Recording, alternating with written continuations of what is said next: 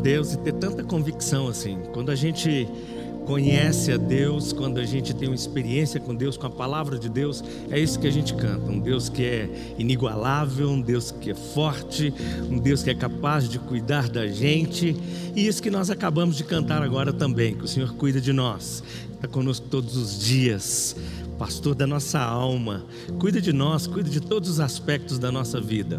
Agora, falar isso é uma coisa assim que pode ser só mera, mero exercício de retórica apenas, só citar que ele é o pastor, que ele cuida, a gente falar um amém ou qualquer coisa desse tipo.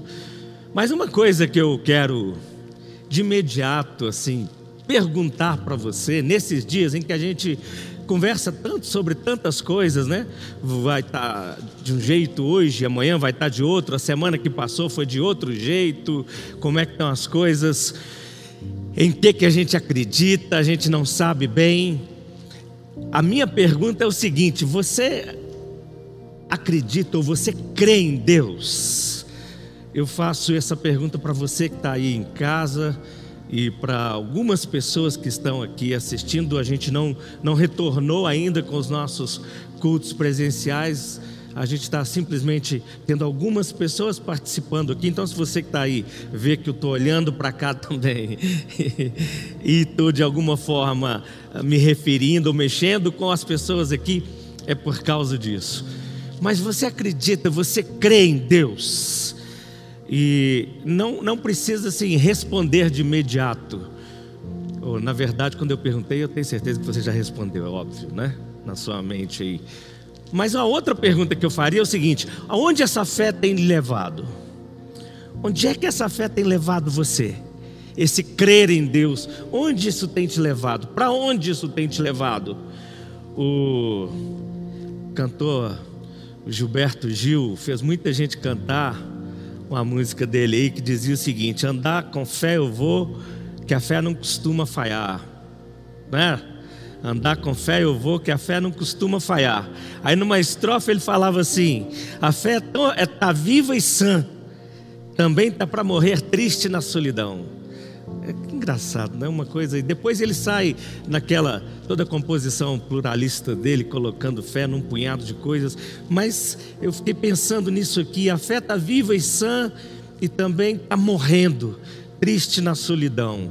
E é claro que tem um, pequena diferença entre a fé e o crer, mas a gente vai estar intercambiando, a gente vai estar falando sobre essas coisas juntas aqui e no mesmo sentido praticamente, e a gente vai explicar um pouco disso aqui.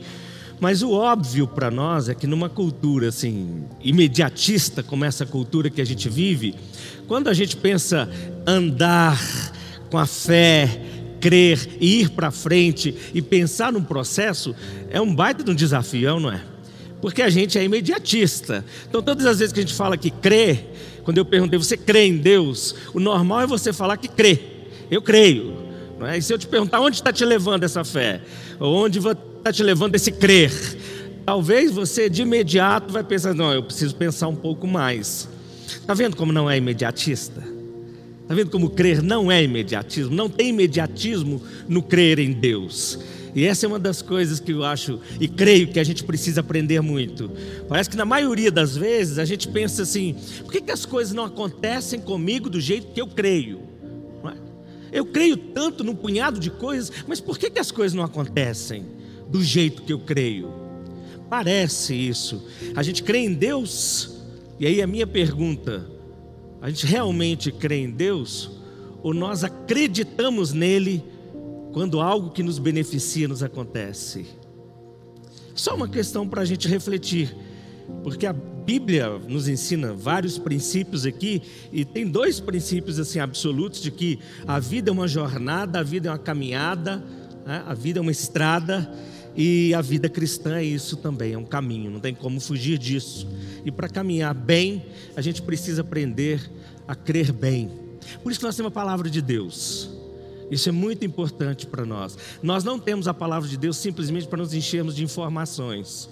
Isso tem que ficar claro para nós, para nós aqui, para você aí, para você que é de igreja, que está acostumado com a igreja, que não está acostumado com a igreja, seja evangélico, católico, o que for. A palavra de Deus não é só um conjunto de informações para a gente. Conquanto traga informações, não é só para encher a nossa mente ela tem funcionalidade prática na nossa existência, ou ela deixa de ser palavra de Deus e ela fica só como uma coleção de livros a ser estudado. Mas para nós, e nós já assumimos isso, nós cremos na Bíblia como palavra de Deus e, portanto, aqui ela é guia, ela é norma, ela é referência, ela é diretriz, ela é direcionamento para a gente.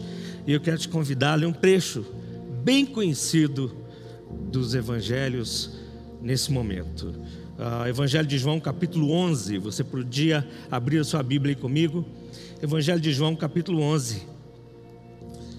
A gente vai estar falando daquele episódio da ressurreição de Lázaro. A gente vai estar lendo esse evento.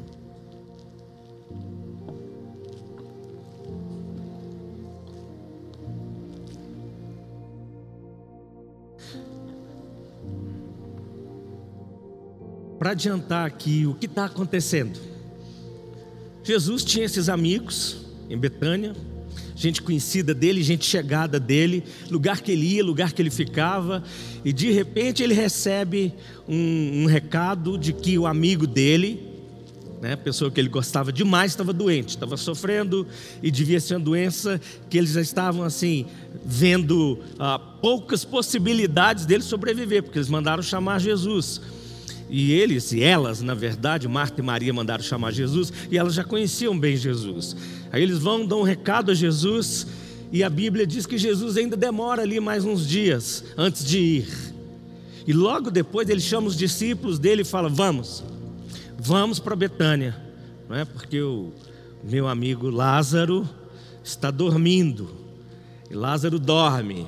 E aí os discípulos falaram, mas se ele dorme, então ele está descansando, não precisa da gente correr para ir para lá. Né? E a Bíblia deixa claro, e João deixa claro, de que eles não tinham entendido bem que Jesus estava falando que Lázaro tinha morrido. Então ele fala: Lázaro morreu.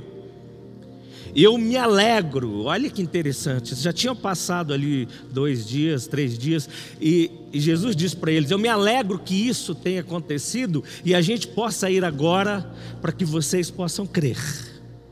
É engraçado isso, não é? Uma coisa meio estranha para nós. E esse, essa é a questão da fé. A fé não é essa coisa tão lógica, gente. A fé não é essa coisa tão superficial que a gente simplesmente diz algumas palavras, decora alguns princípios e acha que vão fazer efeitos na nossa vida se a gente entender o princípio da fé. Jesus torna a coisa totalmente ilógica, estranha, quando ele diz: Eu me alegro. E já já eu vou falar um pouco mais sobre isso, porque eu vou explicar essa conexão dele, do me alegro com o fato e com aquilo que aconteceu com Lázaro. Mas a gente vai ler aqui a partir do versículo 17. Evangelho de João 11, a partir do versículo 17. Compensa a leitura comigo. Você que tem em casa, tiver sua Bíblia aí, junta o pessoal para ler ou ouvir a leitura juntos comigo. Versículo 17: Quando Jesus chegou encontrou Lázaro já sepultado havia quatro dias. Ora, Betânia ficava mais ou menos três quilômetros de Jerusalém. Muitos dos judeus vieram visitar Marta e Maria a fim de consolá-las por causa do irmão. Marta, quando soube que Jesus estava chegando, foi encontrar-se com ele. Maria, porém, ficou sentada em casa. Então Marta disse a Jesus: Se o Senhor estivesse aqui, meu irmão não teria morrido mas também sei que mesmo agora, tudo que o Senhor pedir a Deus, Ele concederá. Jesus disse a ela: seu irmão há de ressurgir. Ao que Maria, que Marta respondeu: Eu sei que ele há de ressurgir na ressurreição no último dia. Então Jesus declarou: Eu sou a ressurreição e a vida. Quem crê em mim, ainda que morra, viverá e todo que vive e crê em mim não morrerá eternamente. E ele conclui perguntando para Marta: Você crê nisso? Marta respondeu: Sim, Jesus, eu creio que o Senhor é o Messias, o Cristo, o Filho de Deus que devia vir ao mundo. Depois de dizer isso, Marta foi chamar Maria, sua irmã, e lhe disse em particular: O mestre chegou e está te chamando você. Quando Maria ouviu isso, ouviu isso levantou-se depressa e foi até ele, pois Jesus ainda não tinha entrado na aldeia, mas permanecia onde Marta o havia encontrado. Os judeus que estavam com Maria em casa a consolavam, vendo-a levantar-se depressa e sair, seguiram-na, pensando que ela ia ao túmulo para chorar. Quando Maria chegou ao lugar onde Jesus estava, ao vê-lo, lançou-se aos seus pés, dizendo: Se o Senhor estivesse aqui, o meu irmão não teria morrido. Quando Jesus viu que ela chorava e que os judeus que a acompanhavam também choravam, agitou-se no espírito e se comoveu. E perguntou: Onde vocês o puseram? Eles responderam: Senhor, venha ver. Jesus chorou. Então os judeus disseram: Vejam quanto ele o amava. Mas alguns disseram: Será que ele que abriu os olhos ao cego não podia fazer com que Lázaro não morresse? Jesus, agitando-se novamente em si mesmo, foi até o túmulo, que era uma gruta em cuja entrada tinha colocado uma pedra. Então Jesus ordenou: Tirem a pedra. Marta, irmã do falecido, disse a Jesus: Senhor, já cheira mal, porque está morto há quatro dias. Jesus respondeu: Eu não disse a você que se creres, veria a glória de Deus? Então tiraram a pedra. E Jesus, levantando os olhos para o céu, disse: Pai, graças te dou porque me ouviste. Eu sei que sempre me ouves, mas falei isso por causa da multidão presente, para que creiam que tu me enviaste. E depois de dizer isso, clamou em alta voz: Lázaro, venha para fora. Na verdade, eu nem sei a tonalidade que ele usou, mas foi um comando: Lázaro, vem para fora. Aquele que tinha morrido saiu, tendo os pés e as mãos amarrados com ataduras e o rosto envolto num lenço. Então Jesus lhes ordenou: desamarrem-no e deixem que ele vá. Muitos dos judeus que tinham vindo visitar Maria vendo o que Jesus havia, fe havia feito, creram nele. Vamos orar mais uma vez? Orar para que Deus nos dê luz para entender a palavra dele, o que vem dele, diretamente dele, que nada, nem eu, nada nesse momento de comunicação atrapalhe, distraia, desfaça aquilo que Deus quer falar. Vamos orar? Faça sua oração por você mesmo, você que está aqui, sua oração para você que está em casa. É uma oração sua. Só peça a Deus para falar com você.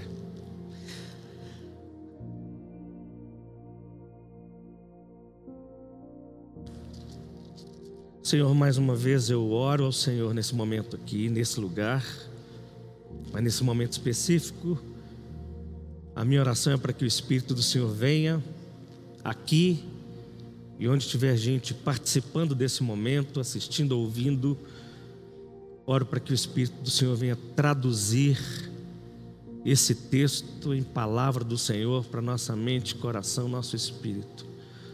Oro para que o Senhor nos leve a contemplar os movimentos do Senhor no meio disso tudo, a entender aquilo que é voz, que é palavra, que é vontade do Senhor para a minha vida e para a vida de cada pessoa que participa desse momento em nome de Jesus.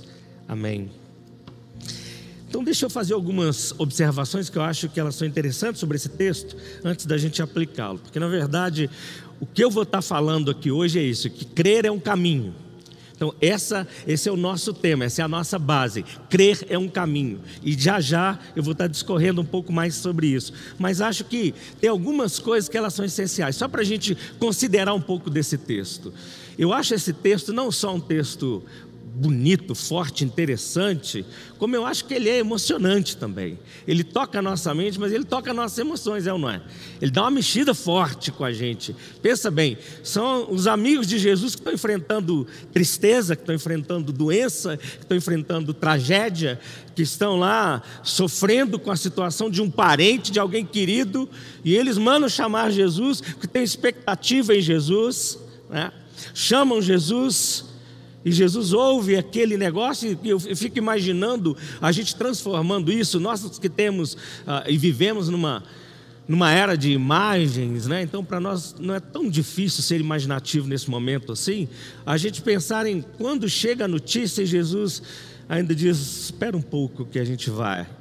E depois que ele vai partir para lá, depois que ele vai sair para aquele lugar, todos esses acontecimentos de ida, vinda, conversa, resposta, declaração de Jesus, reação dos discípulos, depois encontro com Marta, encontro com Maria, ele andando, tira a pedra, chama Lázaro. Quanta coisa extraordinária, quanta coisa extraordinária. Acho muito tocante isso. Estava acontecendo é que ali tinha uma, essa situação, a situação de clamor tinha uma situação de sofrimento e tinha uma situação de morte. Clamor, sofrimento e morte, como se fosse o pano de fundo de todo aquele evento que está acontecendo ali. E a gente tem aqui ainda, nesse texto, a questão do momento de Deus e o propósito de Deus agir naquele momento. É? O momento de Deus, o momento da ação, o momento da transformação, o momento do recado, o momento da resposta, da angústia que devia, com certeza, ter invadido, e tristeza que tinha invadido o coração de Marta e de Maria.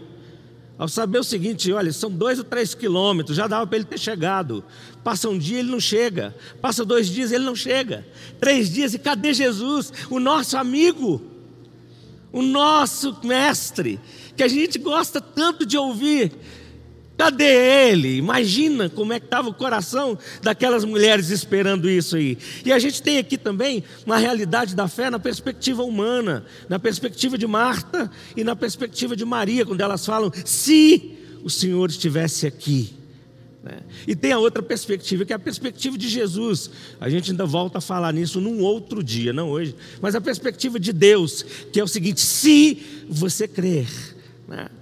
E elas tinham essa condição aqui, está trabalhando a perspectiva humana. Se o Senhor estivesse, e Jesus chega e fala: se você crer, é, tem um, um si aqui que ele, ele mexe muito com a gente, Essa, e faz parte da realidade humana. Agora, o termo chave, não sei se você reparou isso, mas o termo que aparece direto nesse texto que a gente lê é o termo crer. Ele aparece pelo menos oito vezes nesse trecho que a gente leu. Isso vem da palavra grega pistel, que significa acreditar, confiar, mas confiar num sentido especial. E isso é interessante porque aqui aparece oito vezes, mas só para vocês terem uma ideia, no Evangelho, ao longo do Evangelho de João, esse termo aparece 98 vezes. Você falar grandes coisas, para que você está me falando isso? Eu te explico. No Evangelho de João aparece 98 vezes, aparece 11 vezes em Mateus, aparece 15 vezes em Marcos e só 9 vezes em Lucas. Olha que interessante. A linguagem de João é essa do crer. Então a gente está lidando com algo que tem tudo a ver com a mensagem do Evangelho todo. Agora, o Evangelho todo chama a gente para crer em Deus, em Jesus, como revelação plena de Deus. Essa é a mensagem do Evangelho de João. E quando a gente está dentro desse evento, nós não podemos tirar isso de mente. Senão a gente sai arrancando versículos daqui e julgando daqui para lá e até cobrando coisas de Deus, sem entender o princípio dele que está por trás, o propósito dele de manifestar a glória dele, de revelar a glória dele por trás de tudo isso aqui. Então, crer está no centro desse episódio. Agora, é interessante também observar o seguinte: que crer, e Jesus chama a gente para crer, tanto aqui quanto nos ensinos, nas pregações de Jesus, quando ele nos chama a crer, ele nos chama para um livramento, e Ele não nos chama para condenação. E isso tem que ficar claro para nós. A mensagem de Jesus, a boa nova de Jesus, a notícia boa de Deus em Jesus, é que Jesus chega e chama para crer, do tipo saia daí e venha para cá. Né? Saia da morte e venha para a vida. Aliás, João vai lidar com esses contrastes o tempo todo, e você vê, inclusive nesse texto aqui, o dia, a noite, a morte, a vida, está aqui o tempo todo. Né? Mas quando Jesus chama, ele chama para o livramento, que é salvação, que é trazer a gente para um por uma libertação de várias coisas que nos arrebentam a vida, a mente, a consciência, que traz culpa, que traz um punhado de coisas para dentro de nós, que nos escravizam e que nos matam. E a gente chama isso de pecado diante da realidade existencial, diante da realidade humana e diante de Deus. Ele vem resolver esse problema. Condenação, Jesus não veio para condenar, porque condenação faz parte do estado natural do ser humano. Segundo Deus, segundo a palavra de Deus. A palavra de Deus diz que todos pecaram. Portanto, está lá em Romanos, todos nós pecamos. Todos somos pecadores. Essa condição de condenação já está aí. E aí, fato, você pode falar, já vem o discurso religioso de novo para condenar. Não é condenação. Tanto é um fato que nós vivemos com a cabeça repleta de culpa o tempo todo, e mesmo quem não tem contato com religião, vive para baixo, para cima, buscando alguma coisa para tirar ou para aliviar a carga da mente, da vida, dos ombros, do coração, para poder viver com mais leveza. Por quê? Porque tem um peso dentro de nós tem um peso. A gente sabe que tem uma acusação. Nós somos gente assim. O ser humano ele é assim. Ele é o ser, ele tem uma tendência enorme para esse negativo, a tendência enorme para violência, a tendência enorme para transgressão, e esse negócio arrebenta a cabeça de qualquer ser humano, e ele quer de algum jeito achar prazer, achar algum tipo de alegria, alguma satisfação que faça ele esquecer algo que ele nem sabe o que é. Eu sei que fica uma coisa meio difícil assim de, de entender, assim como fica difícil para eu explicar. Mas é algo que eu tenho plena convicção de que eu sei do que eu estou falando, que você também sabe do que eu estou falando. Você sabe o que eu estou falando, você sabe o que você está vivendo. Mas vamos lá, gente. Olha só, se você tem o texto aberto aí, espero que você tenha. Aqui tem um, percurso desse crer no episódio. Né? Ele tem um movimento. Por isso que crer é um caminho. A gente vê o seguinte: primeiro, quem cria em Jesus chama Jesus. Já começa dali. Aquelas que criam nele chamam. Depois, Jesus, que é aquele que é crido, também crê na ação do Pai posteriormente. Ele fala isso depois. Então, ele que é crido também crê. Num terceiro momento, quem cria viu-se diante da experiência da dor, do fracasso e da perda. Mesmo gente chegada de Jesus, eles se encontraram diante do fracasso, do medo, do desespero e da perda. E a gente vê depois Jesus, que é o crido, chegando e mantendo sua palavra e sua promessa no momento certo. As coisas ficavam entristecidas ali no coração de Marta e Maria, principalmente com essa questão do tempo, mas a hora que Jesus chega, ele chega no momento certo. Ele é aquele que é crido. A gente vê ainda quem cria, que estava se vendo, se viu depois diante de um benefício extraordinário, que foi a ressurreição. E finalmente, eu estou lidando com quem crê, a gente vê o seguinte: quem não cria passou a crer. Isso está nesse relato que a gente vê aqui. Todo esse movimento é que chama a gente para defender e para a gente entender e concluir que crer é um caminho. Crer não é só um instante, crer não é uma emoção apenas. É difícil não mexer nas nossas emoções, mas crer não é uma emoção, crer não é só algo mágico assim. Esse crer mágico arrebenta. Quando essa coisa entra dentro da religião como algo mágico, você tem fé, acontece, você não tem fé, não acontece. Isso é uma crueldade. Isso não tem nada a ver com o coração de Deus. Isso não revela Deus, pelo contrário, isso revela outros, isso revela tiranos, isso revela gente que vem para arrebentar, isso revela gente que vem para matar, para roubar, matar e destruir. Diferente daquele que vem para dar vida e vida em abundância. Então hoje eu quero começar falando, pelo menos, que crer é um caminho, mas em primeiro lugar, crer é um caminho de aprendizado. Esse é o meu primeiro ponto. Crer é um caminho de aprendizado. E tem gente achando que quando eu falo só duas vezes está pouco, eu vou repetir a terceira. Crer é um caminho de aprendizado.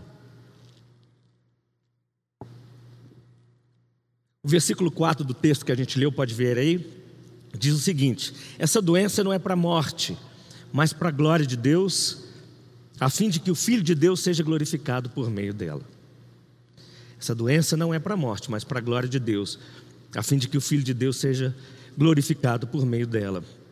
Jesus, aqui no texto, ele estava ensinando aos seus discípulos essa lição preciosa do que é crer.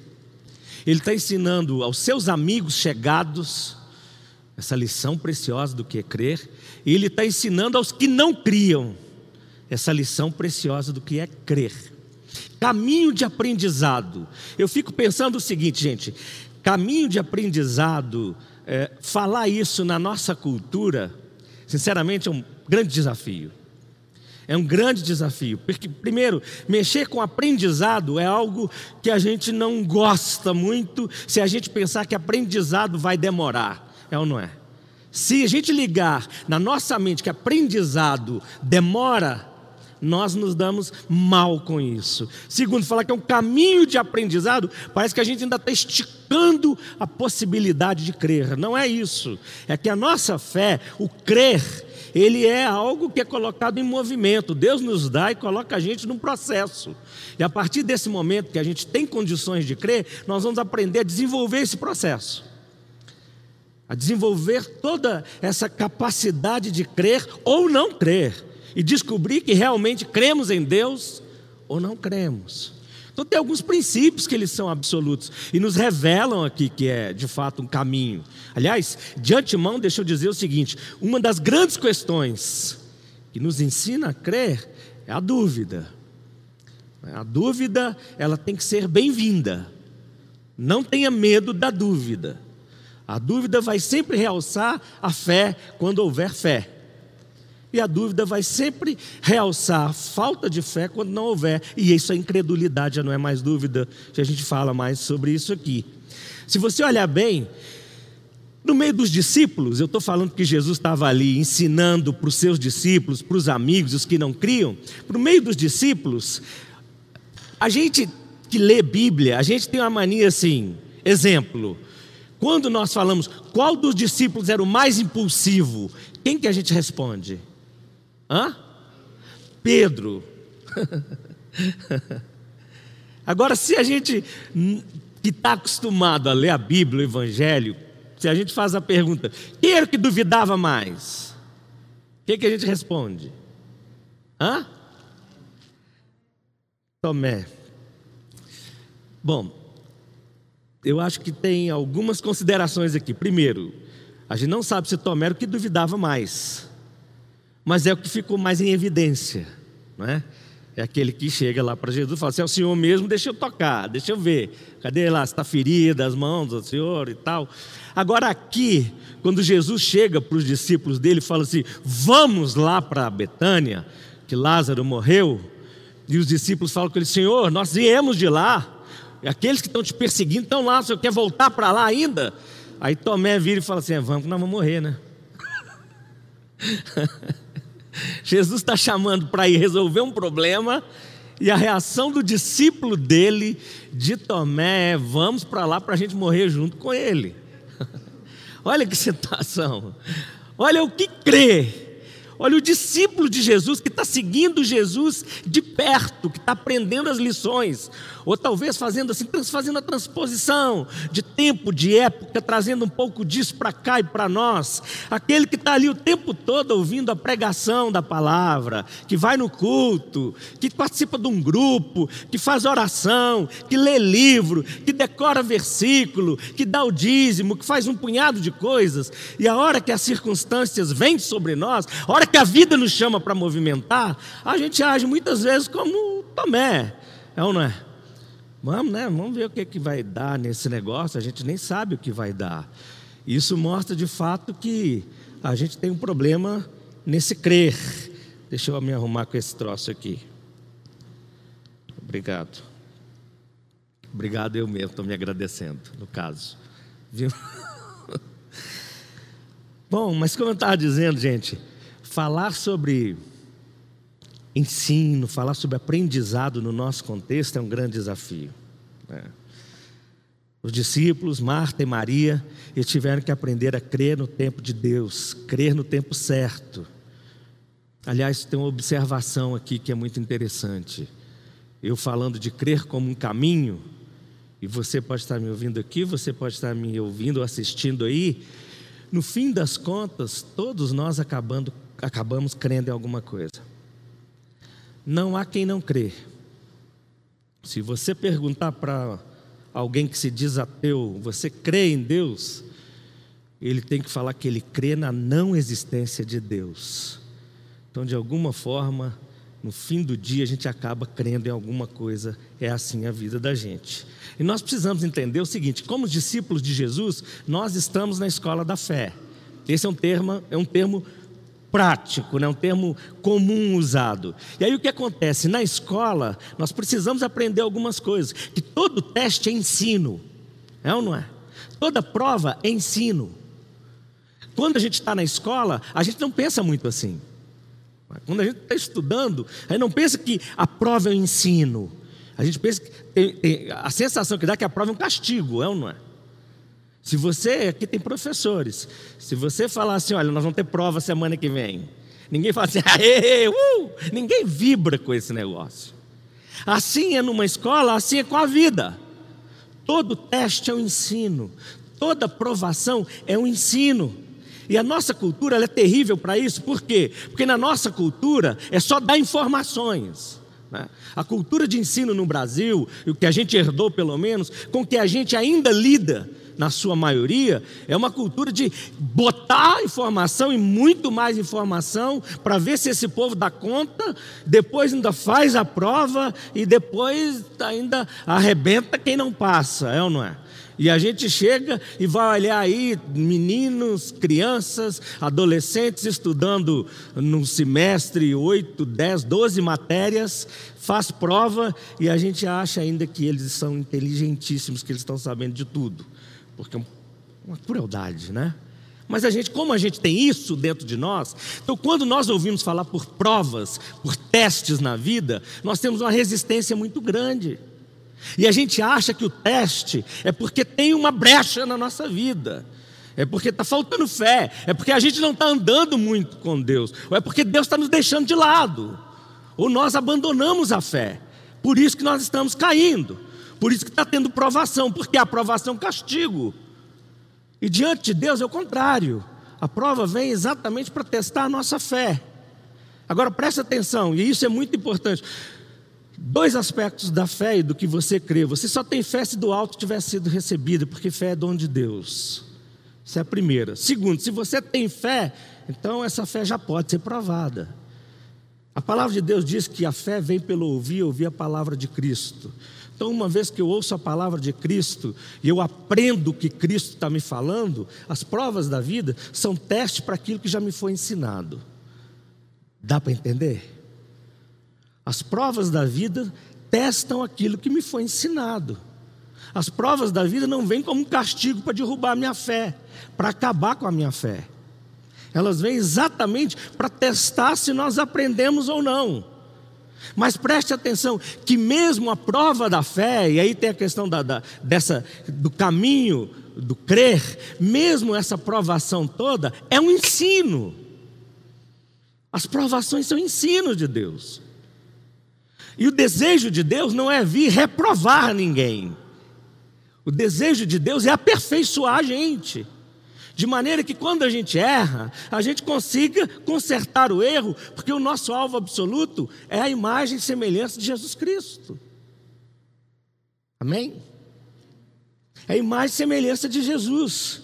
Quando vem a prova e eu vou agir diferente, ou eu vou reagir para a vida, ou com as pessoas, ou com os relacionamentos, ou com as tentações, com o que quer que seja, e eu não me dou bem, ou eu não fecho a prova, ou eu não tiro lá o 10, ou eu fracasso, eu preciso entender que eu estou na escola aprendendo, eu sou um aprendiz, eu não sou mestre. Então o mestre vem, me levanta, me coloca de pé e diz: anda de novo. Amém, gente? Agora era a hora de explodir, não é? Anda de novo, porque é isso, é caminho de aprendizado. Fé não é expressão de magia.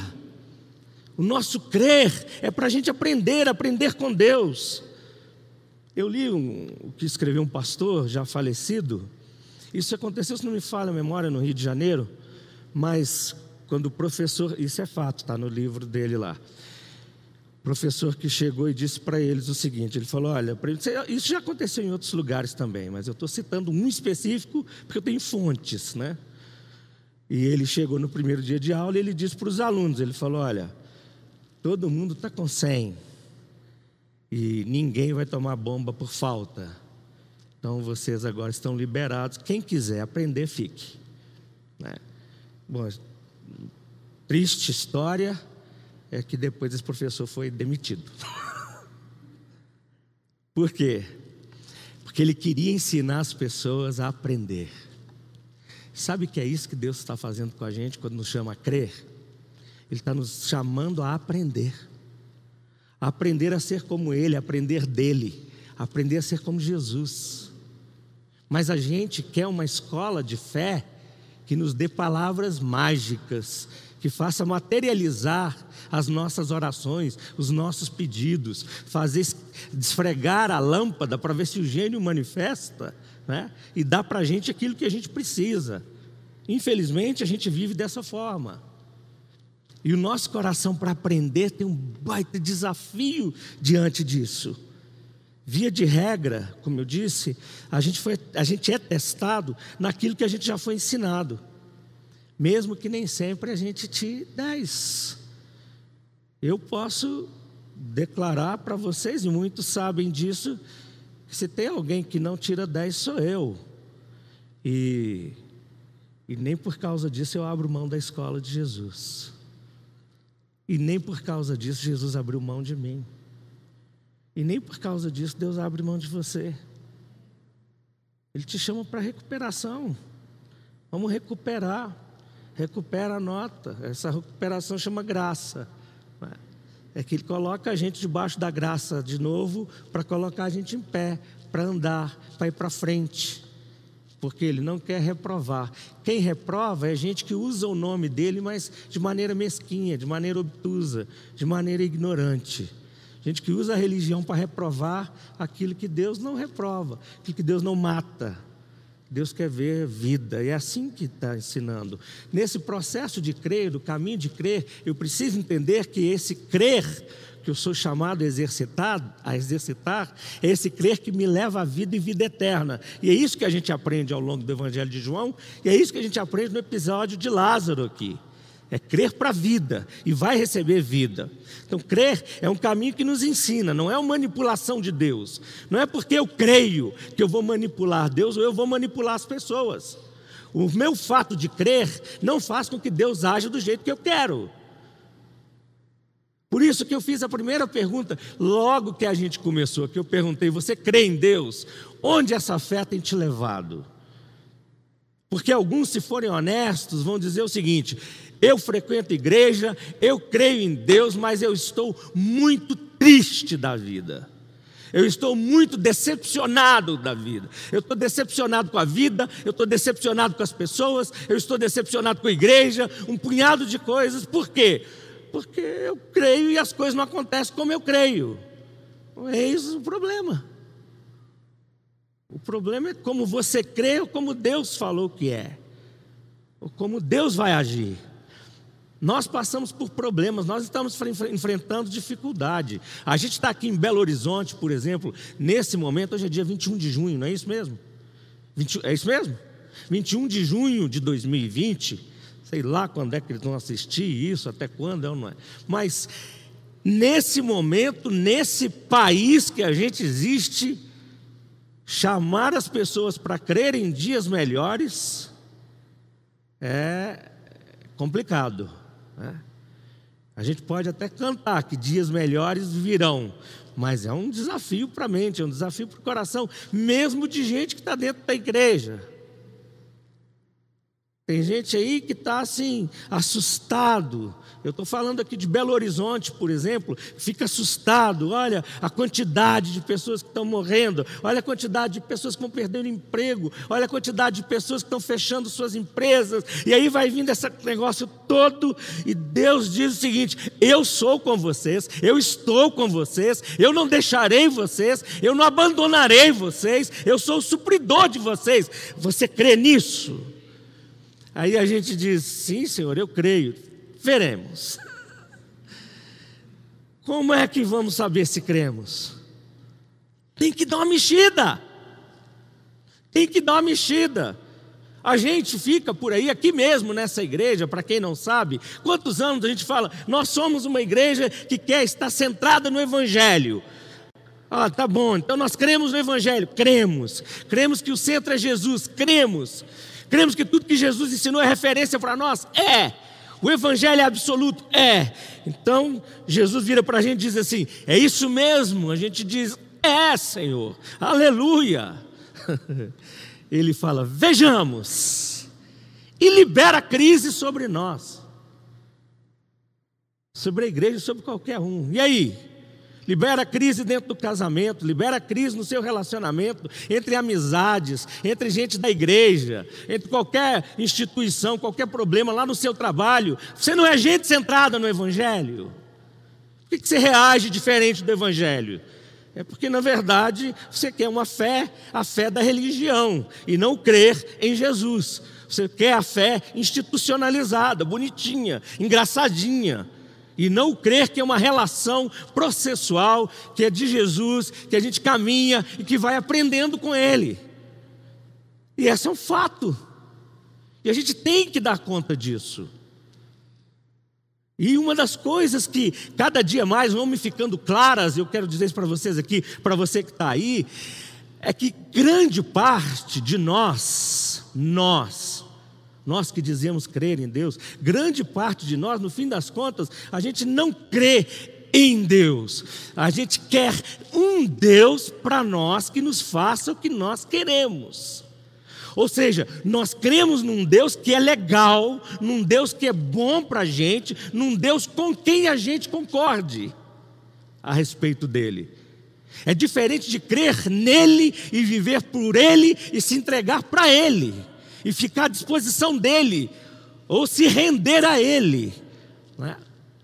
é totalmente diferente. Então a gente fica acreditando em coisas sobre Deus. Mas um Deus que nos agrada, um Deus que nos faz bem, um Deus que caiba dentro daquilo que a gente entende.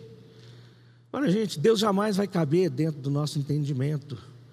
Paulo ficou louco. Você lê as cartas de Paulo, chega lá no final e ele diz isso mesmo: ele diz a profundidade das riquezas tanto da riqueza quanto do conhecimento de Deus, quem entenderá a mente de Deus? Porque não é para ser entendido, é para ser crido.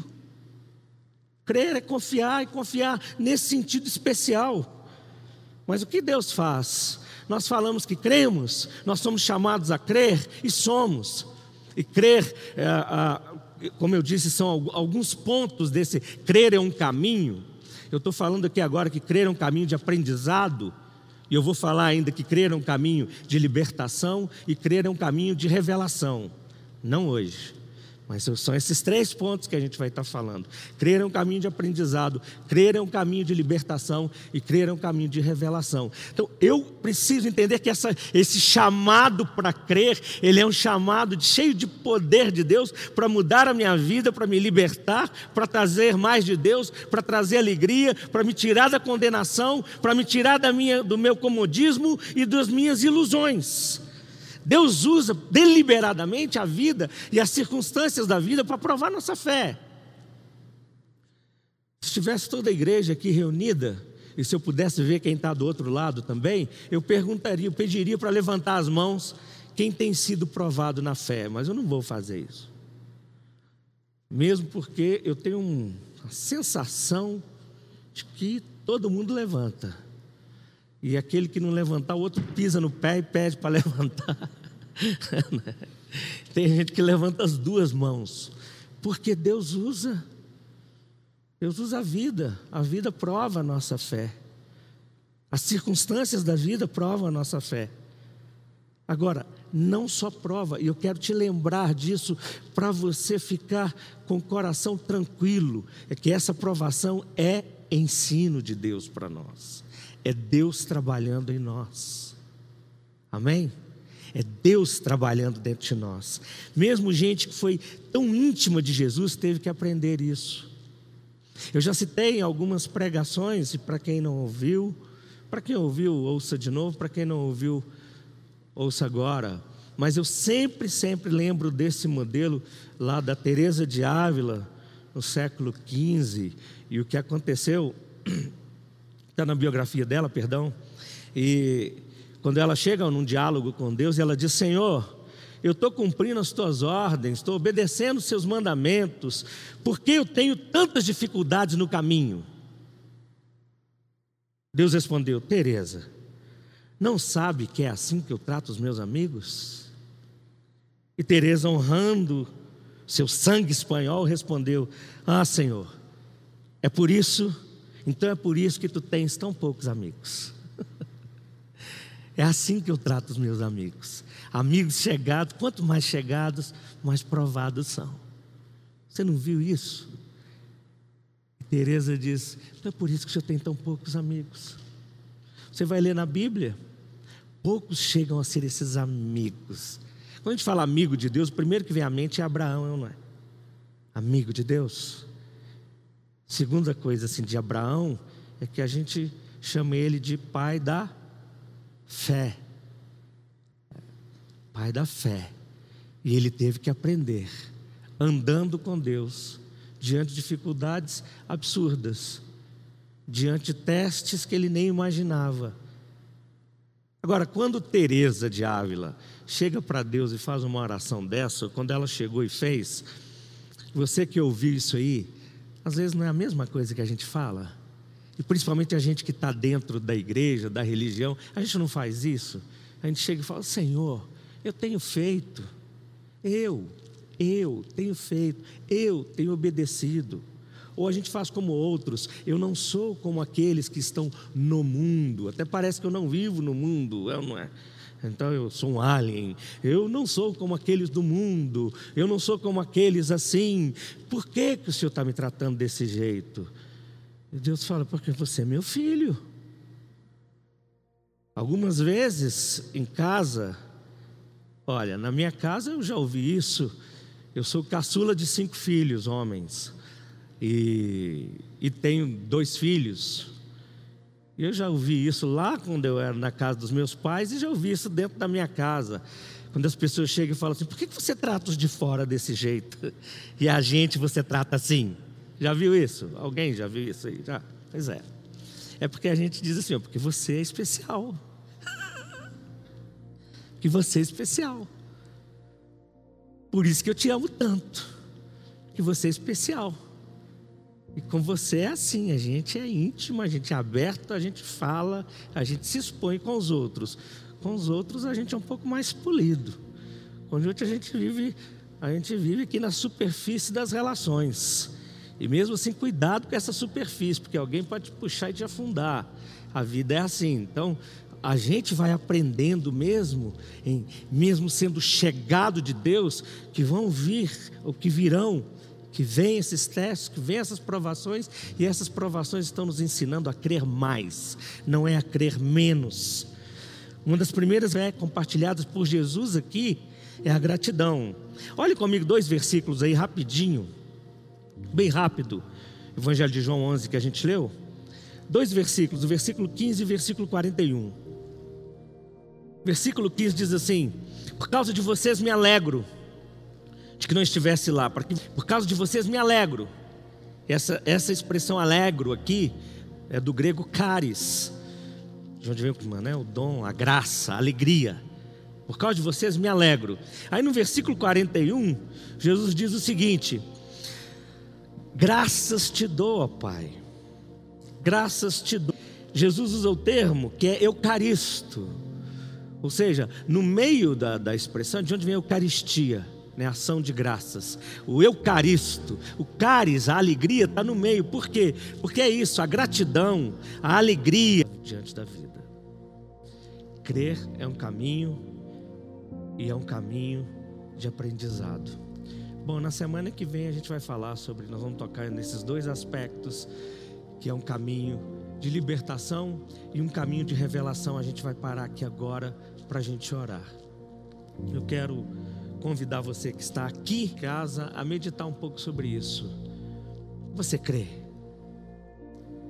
Se você crer e crê, o que é que Deus está te ensinando nesse tempo? A fé e o crer é um caminho de aprendizado. O que, que a gente pode aprender a crer? No que a gente pode aprender a crer nesses dias de tantos desafios desafios pessoais, desafios relacionais, desafios profissionais, econômicos, sociais, políticos. O que estamos aprendendo? Você crê? Vamos orar? Crer é um caminho. Crer é mais que um momento. Crer não é um jugo. Crer é uma dádiva. Por isso que as provações não são castigos. São experiências para a gente crescer, são momentos para a gente crescer, sobretudo em fé. Então, eu queria sugerir que você orasse por você mesmo nesse minuto e colocasse diante de Deus. Você crê em Jesus, deseja crer em Jesus, seguir Jesus, esse é o fato, é um caminho, caminhar com Ele. Vamos orar.